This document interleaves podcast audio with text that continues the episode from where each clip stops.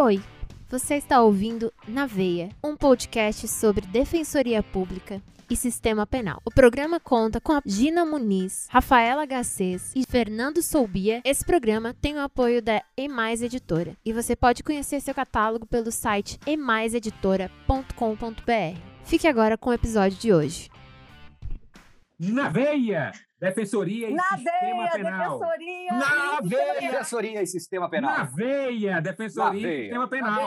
Na veia, defensoria e sistema veia. penal. Na veia, Na Sistema veia. Penal. Olá, bom dia, boa tarde, boa noite. Sejam bem-vindos e bem-vindas a mais um episódio do nosso Na Veia, Defensoria Pública e Sistema Penal. Estamos aqui, Gina Muniz, Rafaela Garcês e eu, Fernando Soubia. Rafa, que por sinal, mais uma vez, não renomeou o usuário dela no Zoom. Vamos gravar com o nome errado, mas não tem importância. É que eu sou uma mulher apaixonada. É porque você Muito bem, é Rafa. você tem uma fama e um conhecimento que não precisa de um tagzinho para saber quem é você no vídeo. Eu, se não colocar escrito embaixo, minha mãe não me reconhece, né? Então, é, enfim, Tá bom. cada um vive dentro da sua esfera de possibilidades. Gente, vamos falar hoje. Reconhecida até em Londres, deixa de conversa, Fernando Sobia. É o Tweedledee e Tweedledum, né? Os personagens lá do, do Alice nos Países das Maravilhas. Vamos falar da DPF 334, né? Todo mundo, todo mundo não, né? Mas era muito comum aquela brincadeirinha de vai fazer faculdade só para ter a prisão especial, né? E agora a gente viu que o STF entendeu que é incompatível com a Constituição de 88, que não foi recepcionada, que é uma grande bobagem. É, demorou só o quê? 30 anos? A gente está em 2023, de 88 para cá, já tem 35, né? Tá 35 anos, mas tudo bem. A gente vai avançando aos poucos, porque essa prisão especial, ela é o atestado de óbito de qualquer pretensão de neutralidade do sistema de justiça penal. Porque a partir do momento que você fala, olha, quem tiver um diploma em curso superior não vai ficar com a cachorrada, você está literalmente dizendo que a pessoa que tem o diploma de curso superior, ela é melhor do que os outros. Ela merece uma celinha própria, ela merece ficar em condições mais humanas. E a gente sabe que o percentual de pessoas no Brasil que atinge esse grau de educação formal é mínimo. Por mais que tenha é, aumentado aí durante os anos de ProUni ou com investimento de governos passados em, em, em educação superior, continua ínfimo, continua ínfimo. E, Ó, Fernando, só aqui uma observação. Segundo o Conselho Nacional de Justiça, menos de 1% da população carcerária brasileira tem diploma de ensino superior ou ingressaram na faculdade. Sim, porque o que acontece ainda? O processo de criminalização secundária, aquele onde se concretiza o mandato normativo, em que se escolhe quem responderá pelos crimes, ele é altamente seletivo e ele é focado na marginalidade social, que é uma Sim. categoria social onde esse índice é ainda menor. Então, é dizer, olha, eu já não vou mirar nas classes mais abastadas, e além de não mirar nas classes mais abastadas, quando alguém das classes abastadas for, por algum motivo, colhido pela rede do sistema penal, eu ainda vou dar melzinho na chupeta. Tudo bem, prisão nunca vai ser melzinho na chupeta, mas vou dar uma experiência prisional diferenciada, menos ruim do que a outra. Pô, tem cabimento isso, né? Então, é, eu li essa semana um texto no Conjur, é, o autor do texto é Marcelo White, que eu achei fantástico, que ele disse o seguinte, fim da prisão especial para diplomados, o STF tirou o bode da sala. E aí, eu vou ler, porque eu quero ser fiel ao que ele disse, ele disse o seguinte, há uma lenda que uma família russa, quando do recenseamento anual, por conta do aumento do número de integrantes do núcleo familiar, foi postular a troca do imóvel que moravam por outro maior, com o escopo de melhorar as condições de vida. O governo russo detentor à época de todos os imóveis do país, ao invés de ceder ao pedido e proporcionar uma moradia melhor aos cidadãos que compunham aquele núcleo familiar, manteve o imóvel e acrescentou um bode para que aquela família cuidasse. No ano seguinte, na mesma época, a família voltou a pedir melhorias de acomodações, mas o governo não deu. Mas retirou o bode da sala. A família saiu com as mesmas acomodações, mas feliz por não mais precisar cuidar do bode. Então, é mais ou menos isso. Tirou-se o bode da sala, mas a gente faz vistas grossas para as grandes mazelas do sistema carcerário brasileiro. Eu entendo que a chave do julgamento dessa ADPF 334 é proporcionar um descortinamento da desigualdade da justiça penal brasileira, do sistema penal seletivo que nós temos e que alguns insistem em negar. Eu não consigo entender, não vou entender nunca, é, como é que ocorre a separação, a, o tratamento da reparação do dano no ordenamento jurídico brasileiro. Por quê? Porque o Código Penal, ele regulamenta para os crimes patrimoniais, furto, estelionato, a figura do arrependimento posterior. E, havendo a reparação do dano, a pena pode ser diminuída desde que presente todos os requisitos. Mas, nessas mesmas situações, com relação aos crimes tributários, que normalmente são cometidos por pessoa que tem boas condições financeiras, a consequência da reparação do dano é a extinção da punibilidade. E não há nenhuma justificativa plausível para esse tratamento paradoxal que o legislador faz entre situações jurídicas de violação ao bem jurídico patrimônio, principalmente porque em situações, nos casos dos sonegadores de impostos, o desvalor da conduta é até maior porque se gera lesão ao erário. Lesão essa que traz danos incalculáveis e irreparáveis a toda coletividade. Existem outras situações que, inclusive. Gina, Gina deixa eu te dar um exemplo. Vi. Que era uma coisa absolutamente assustadora. A mulher tinha uma empregada doméstica. E durante alguns anos, ela fez o recolhimento da contribuição previdenciária, mas nunca fez o pagamento efetivo dessa contribuição previdenciária, o que entra lá no tipo penal do 168A, salvo engano, né? Que é apropriação indébita de contribuição previdenciária. E isso a gente descobriu depois, né? Descobriu que ela tinha um processo por isso. Porque quando eu atendi, eu atendi a empregada. Eu atendi a empregada que passava por um momento financeiro difícil e o que, que ela fez? Ela foi lá e subtraiu 200 reais da carteira da patroa para comprar remédio para o filho, um negócio assim. Era aquelas situações clássicas, né, dos exemplos clássicos que a gente dá. É, ela subtraiu 200. Chegou no final do mês, ela virou para a patroa e falou: Patroa, é, aconteceu isso, isso, isso.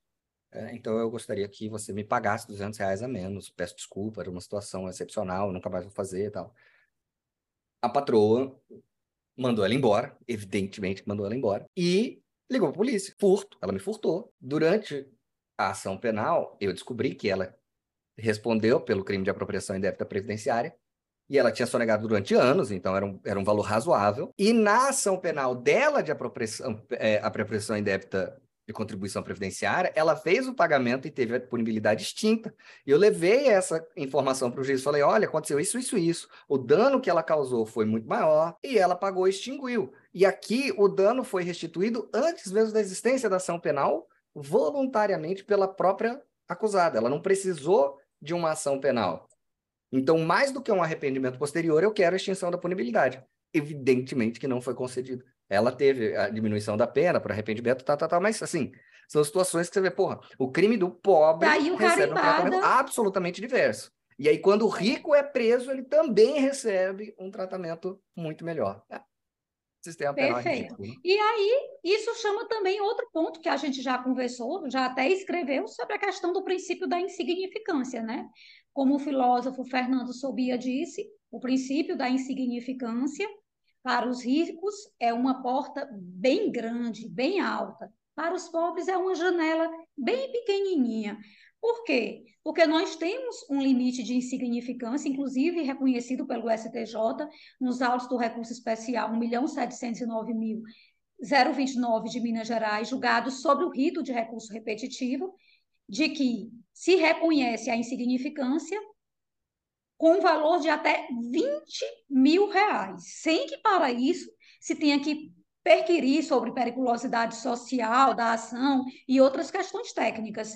Para os crimes patrimoniais comuns, leia-se, aqueles que são cometidos pela população pobre, sem instrução, sem muitas vezes oportunidades legítimas, o princípio da insignificância é submetido ao reconhecimento de quatro vetores pelos nossos tribunais superiores e quanto ao valor, um percentual do salário mínimo. Então, o que eu desejo é que essa DPF seja apenas o começo, que ela descortine outras desigualdades que existem no sistema de justiça. Também tem a questão da prerrogativa de fórum, prerrogativa de função, enfim.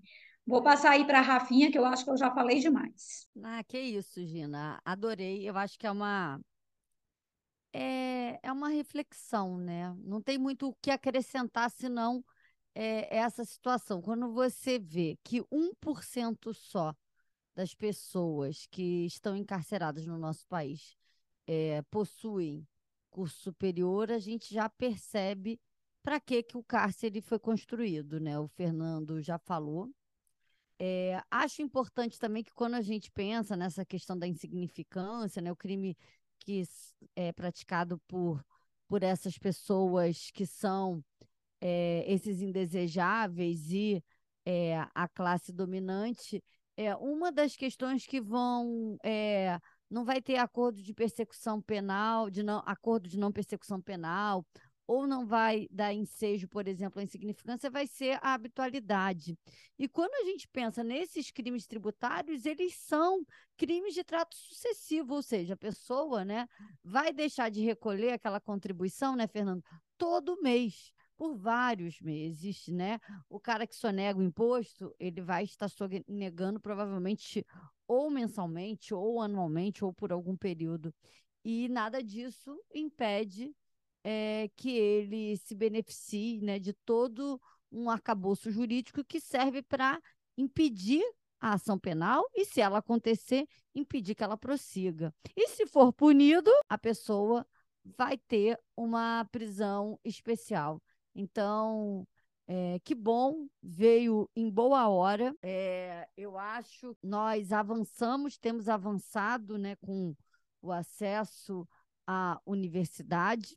Então, a gente não quer mais que ter um curso superior no nosso país seja um modelo, seja um exemplo de alguém que está favorecido, mas a gente não pode diferenciar aonde não tem nenhuma razão para ser haver essa diferenciação, né?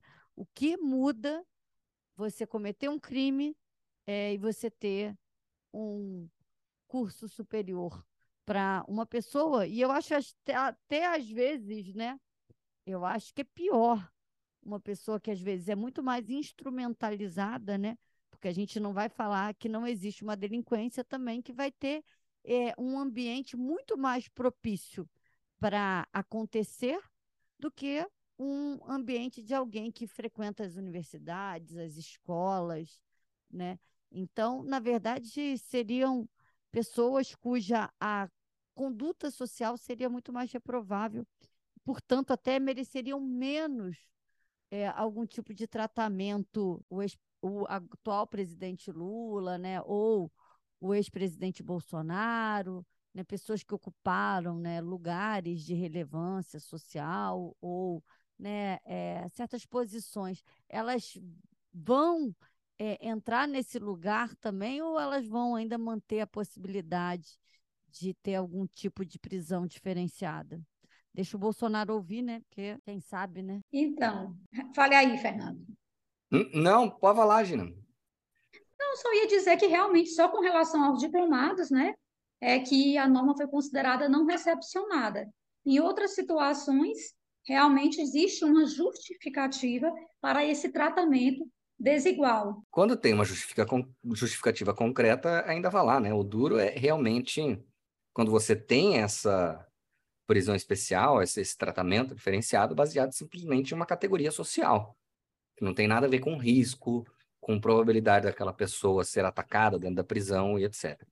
Eu queria só acrescentar uma coisa, o pessoal vai achar que eu sou obcecado pelo Zaffaroni. Até sou, né? mas não de uma forma ruim. É, é um stalking do bem. É, a Rafa falou uma coisa que o Zaffaroni escreve sobre isso, né? Do estado de vulnerabilidade criminalizante. Porque ele, quando fala dos processos de criminalização, especialmente criminalização secundária, ele fala de uma regra geral de seleção criminalizante, seria aquela coisa dos fatos burdos ou dos fatos mais. É, pessoas que não deem trabalho para a polícia. E aí ele adiciona o filtro midiático, falando: olha, inclusive, quando a mídia cria o estereótipo do criminoso a partir da veiculação de uma forma sensacionalista, reducionista e tal e tal, você cria um estereótipo. E aí, a partir desse estereótipo, ele fala: a partir do momento que o estereótipo é criado, existe um risco criminalizante muito grande para as pessoas. E aí ele vai categorizar de acordo com a vulnerabilidade criminalizante. Ele vai falar: olha, pessoas que se encaixam no estereótipo não precisam fazer nenhum esforço para entrar na mira do sistema penal. Na verdade, eles têm que fazer um esforço para sair da mira do sistema penal. Exatamente. E pessoas que não se encaixam nesse estereótipo têm que fazer um esforço muito grande para entrar na mira do sistema penal. Essa é a base da construção dele, da ideia de culpabilidade por vulnerabilidade.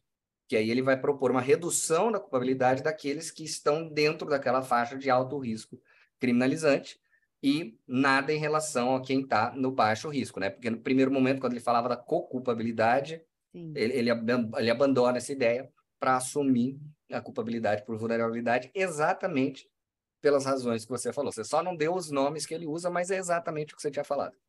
Eu não você é uma criminóloga nata. Entendeu? Eu só não li o Zaffaroni. Mas gostei. a co-culpabilidade é, era aquela coisa que a gente alegava nas alegações finais, no caso do réu reincidente. É, é de que eu, o Estado é, teria sua parcela de responsabilidade. Né? É. Sim, que eu me lembro no início da defensoria. Era aquela tese que me fazia chorar, mas realmente também nunca colou, mas agora essa daí, ó, Fernando, manda se aí como você manda pra da, gente. Da pois é. E voltando é. aqui ao que Rafa colocou, né? O problema, o problema não é existir normas que diferenciem, porque assim, o princípio da igualdade na concepção formal, ele é um legado iluminista, né?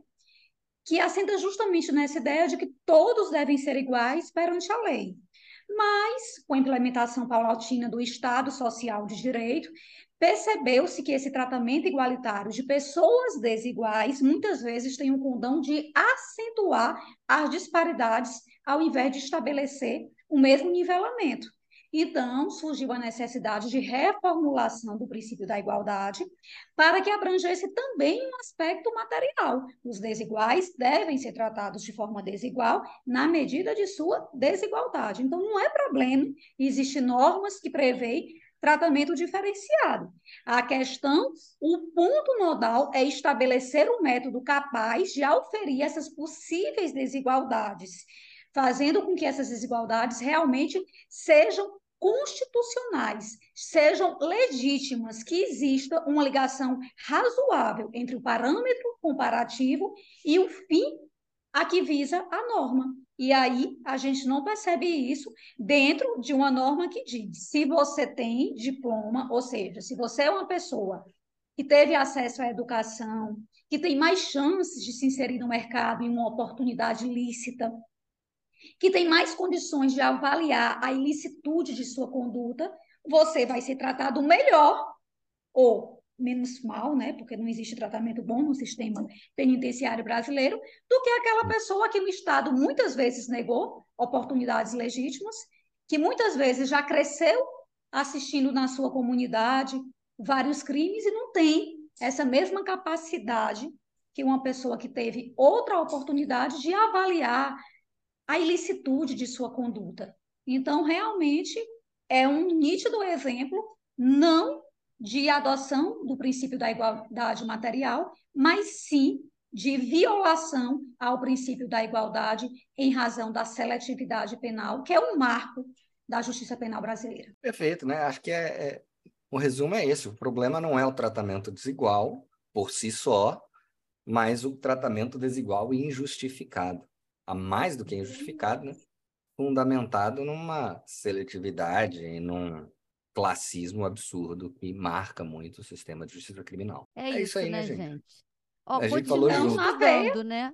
Mesmo Feliz sem Páscoa, prisão né, gente? especial, né? Continuem estudando, né? Alcancem o terceiro grau, mas agora vai mudar muita coisa lá na cadeia, não, né? Aí, ó, De. Marina. Agora, agora.